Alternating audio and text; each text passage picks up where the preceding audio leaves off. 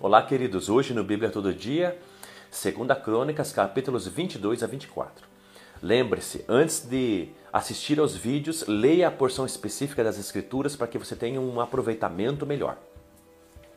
No capítulo número 22, então, vai falar sobre é, essa, essa, o reinado de Acasias, né, o sucessor do rei Georão que havia morrido e não deixado saudades, como a gente conversou no vídeo passado.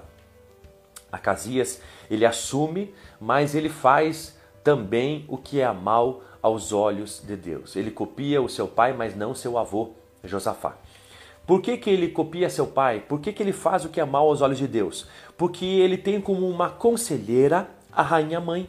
Olha o que diz ali o verso número 3. Ele também seguiu os caminhos da família de Acabe, porque sua mãe era sua conselheira para fazer o mal. Então a rainha mãe era né, a Thalia, né, era a, rainha, a conselheira então é, do rei Acasias. E naturalmente, como era da família ela de Acabe, ela ensinava aquilo que aprendeu com sua mãe Jezabel, que é o que? A adoração a Baal, a adoração à idolatria, a prostituição, a perversidade, o abandono às escrituras, à palavra de Deus. E é isso então que ela aconselha ao seu filho Acasias, e é dessa forma ou com esses valores que ele então é rei sobre o reino de Judá. Qual que é a consequência de tudo isso? A consequência é que de alguma forma ele recebe a, a, a ira de Deus por esse afastamento e o abandono de Deus. Porque lembre-se, se você se aproximar de Deus, ele se aproximará de você. Mas se você o deixá-lo, Deus o deixará. E aí a gente fica à mercê do quê? A gente fica à mercê das dificuldades, dos problemas, das tentações, das adversidades, da, da, da opressão maligna. E é isso que acontece no dia a dia. E é exatamente isso que aconteceu então com o rei Acasias. E ele tem uma vida curta e o seu reino também curto, porque de alguma forma Deus levanta um homem chamado Jeú para então eliminar toda a família de Acabe. Deus já tinha levantado esse homem para com esse propósito de eliminar a, a família. Deus queria acabar com toda a família de Acabe. Chega desses homens perversos viverem. Deus é tão misericordioso. A Bíblia diz no livro de Apocalipse de uma Jezabel, um nome simbólico, que é a mulher de Acabe. Aqui que nós estamos lendo dessa, dessa parte da história. E Deus dá tempo para que ela se arrependa, mas ela não se arrepende. Então Deus coloca nela uma doença para a morte. Olha como Deus olha para os perversos, para o mal, para aquele que é injusto. Deus até dá paciência para que ele se arrependa, tempo para que ele se arrependa, mas os perversos e maus não fazem isso. Então havia chegado o limite, o tempo da família de Acabe viver sobre a terra. Deus queria que eles fossem arrancados da terra, não somente Acabe e Jezabel, mas todos os descendentes, todos aqueles da árvore genealógica de Acabe. E então Jeú levanta, Deus levanta, melhor dizendo, Jeú para fazer isso, tirar da terra todos os familiares de Acabe, e no caso aqui é o próprio rei Acasias. E é isso que Jeú faz, inclusive, ele tira a vida do rei de Judá, Acasias. Quem assume Assume então aqueles que estão né, é, é, na família real? Não. Quem assume você não vai acreditar. Quem assume é Atalia. Quem assume é a mãe de Acasias, o trono. Por quê? Porque ela mata todo mundo da família real. Olha o que diz ali o verso número 10. Quando Atalia, mãe de Acasias, viu que o seu filho estava morto, levantou-se e destruiu toda a linhagem real da família de Judá. Olha que coisa, olha que mulher mais perversa uma mulher querendo governar todo um reino. Uma mulher matando todo mundo que naturalmente receberia esse trono para que ela então pudesse sentar-se no trono e ter o que queria, poder. Ela mata todo mundo. E ela assume o trono. Ela deixa de matar apenas um, que é uma criança que é, é, a esposa do profeta Joiada o esconde no templo do Senhor e fica seis anos então com essa criança escondida na casa de Deus no templo do Senhor. Chegado então esses passado esses seis anos, o capítulo número 23 o sacerdote Joiada faz uma aliança com os chefes das forças armadas e, e, e, então estabelece e levanta então essa criança, agora Joás, né, como rei do reino de Judá. Olha que coisa mais impressionante. E diz ali no verso número 11: Então trouxeram o filho do rei, e pondo-lhe a coroa e o testemunho. Ou seja, pegaram essa criança que era o descendente do rei natural do trono e estabelecem ele como rei sobre o reino de Judá. Mas ele tem sete anos. E colocam sobre ele a coroa e dão para ele o testemunho. Que testemunho é esse? As Escrituras, uma cópia da palavra de Deus. Era assim que assumia um rei, um rei de Judá. Sempre era colocado a coroa na sua cabeça e ele recebia nas suas mãos a palavra de Deus. Por quê? Está lá no livro de Deuteronômios, capítulo número 17. Eu quero ler com você. Quando se assentar sobre o trono do seu reino, fará para si uma cópia dessa lei, tirada do exemplar que está com os sacerdotes levitas, e a escreverá num livro. Ele o terá consigo. Ele quem? O rei. Ele terá consigo o que? A palavra de Deus e o lerá todos os dias da sua vida, para que aprenda a temer o Senhor. Olha por que, que nós lemos a Bíblia todos os dias. Olha a importância de ler a Bíblia todos os dias. Para quê? Para que a gente aprenda. Porque a gente não sabe, a gente não nasce sabendo. A gente precisa ler a Bíblia todo dia para que a gente aprenda a temer a Deus. Seu Deus, e guardar todas as palavras desta lei e esses estatutos para os cumprir. Você não sabe, você não nasce aprendendo. Ainda que você acha que nasce aprendendo, você não nasce aprendendo. Você precisa ler a Bíblia todo dia para poder aprender a ter temor de Deus, para poder obedecer.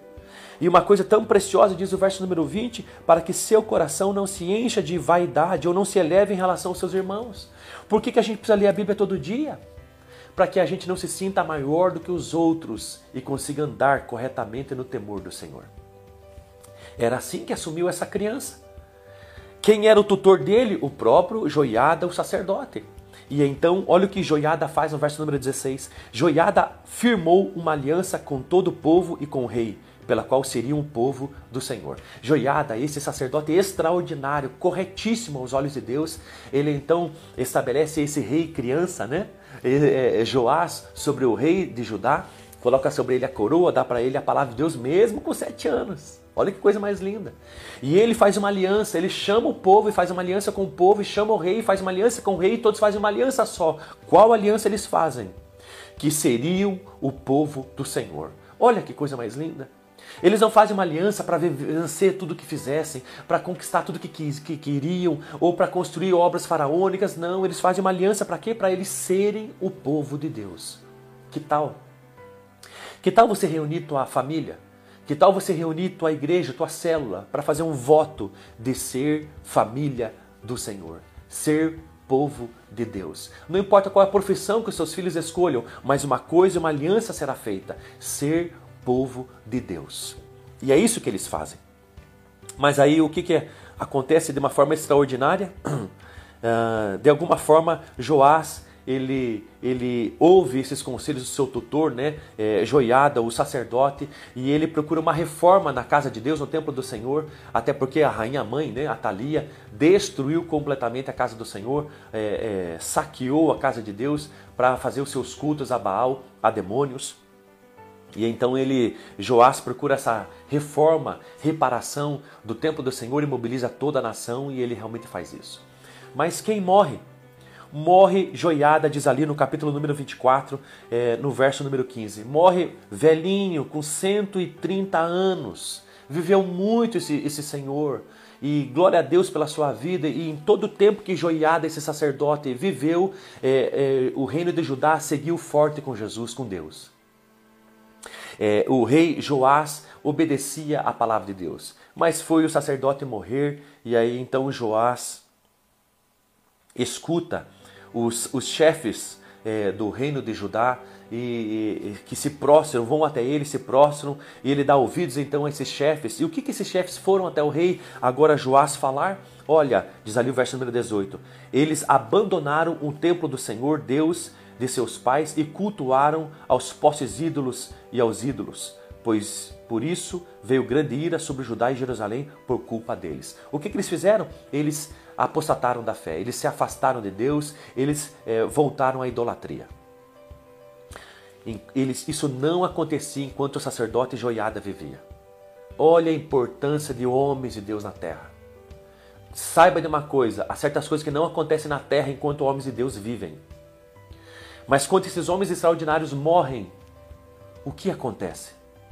Esse rei que obedecia tanto aos conselhos do sacerdote agora está ouvindo seus chefes de guerra, talvez por medo, talvez porque eram chefes de guerra, e então consente com a idolatria e com o esfriamento espiritual de todo o reino de Judá e com o afastamento a Deus. Mas Deus não deixa barato, não. Deus derrama, em vez de derramar sobre eles a misericórdia, saiba disso, Deus não tem o culpado por inocente. Se alguém errou, Deus vai corrigir. E como que Deus corrige de novo? Deus manda de novo guerra, luta contra o reino de Judá. Essa é uma, uma das grandes formas que Deus corrige a nação. Zacarias vai corrigir agora, o profeta Zacarias vai corrigir agora o rei Joás. E nessa correção, né, você transgrediu os mandamentos de Deus, você afastou dos caminhos do Senhor, você fez com que o reino de Judá e o povo se afastassem de Deus. Ele está corrigindo. E agora, saiba de uma coisa, já que abandonastes o Senhor, ele também vos abandonou. Olha o verso número 20 no final. Já que você deixou Deus, Deus vai deixar você. Em nome de Jesus. Busque Deus e Ele vai te, se permitir encontrar por você. Esteja com Deus e Ele vai estar com você, mas não abandone Deus. Pastor, por quê? Porque Deus vai te abandonar. Olha o que diz ali o verso número 20. E qual que é a forma desse abandono? Guerra. Guerra. Deus permite situações difíceis para mostrar que nós estamos sozinhos. Por que, que nós estamos sozinhos? Porque nós escolhemos estar sozinhos, sem Deus. E sem Deus nós estamos sozinhos. Cercado de riquezas, cercado de bens, cercado de pessoas, mas sozinhos do único daquele que pode nos guardar, nos proteger. De ser por nós. Nas situações difíceis, o Todo-Poderoso Criador dos céus e da terra. Zacarias fala isso para o rei Joás. O que, que o rei faz? Manda apedrejar o profeta. O profeta é apedrejado. Olha que coisa mais interessante. É assim que eles retribuem então o, o, o, o joiado, o sacerdote, matam o próprio filho dele, Zacarias, como apedrejado. Olha que ponto chega o esfriamento espiritual, matando a pedradas os homens de Deus. O que, que Deus faz? Levanta o rei da Síria no final do capítulo 24. E esse rei da Síria vem lutar contra Joás e o reino de Judá. E não pense que eles estão em maioria e no dobro das forças, como o rei da Etiópia na época. Não. O rei da Síria está em menor número. Olha o que diz ali, verso número 24. O exército dos sírios tinha vindo com poucos homens, mas o Senhor entregou nas suas mãos um exército muito grande. Os inimigos do povo de Deus veio em menor número, veio em poucos homens, veio muito mais fraco lutar contra o povo de Deus. Mas por que, que o povo de Deus perdeu? Porque estava recebendo da parte de Deus correção, ira. Olha que coisa impressionante que a gente precisa ler isso e entender nas Sagradas Escrituras. E é então o reino de Judá é derrotado por esse inimigo, saqueado, e o rei, então Joás, morre como? Ele volta para sua casa mas é muito morto no seu leito. Enquanto descansa, enquanto dorme, ele é morto, ele é assassinado. E é assim que termina a sua vida. É assim que termina a vida de alguém que havia abandonado o Senhor. E então recebeu a consequência disso, o próprio abandono de Deus. Termina com seu país saqueado e destruído por causa de guerras e assassinado pelos homens. Como você quer terminar a sua vida? Saiba que depende de você escolher como vivê-la. Como você quer terminar? Escolha viver com Deus. Escolha não deixar Deus em todos os seus caminhos e em todos os seus dias. E saiba que Deus não deixará você. O que você acha de você orar agora? E restaurar e reafirmar a tua aliança com Deus.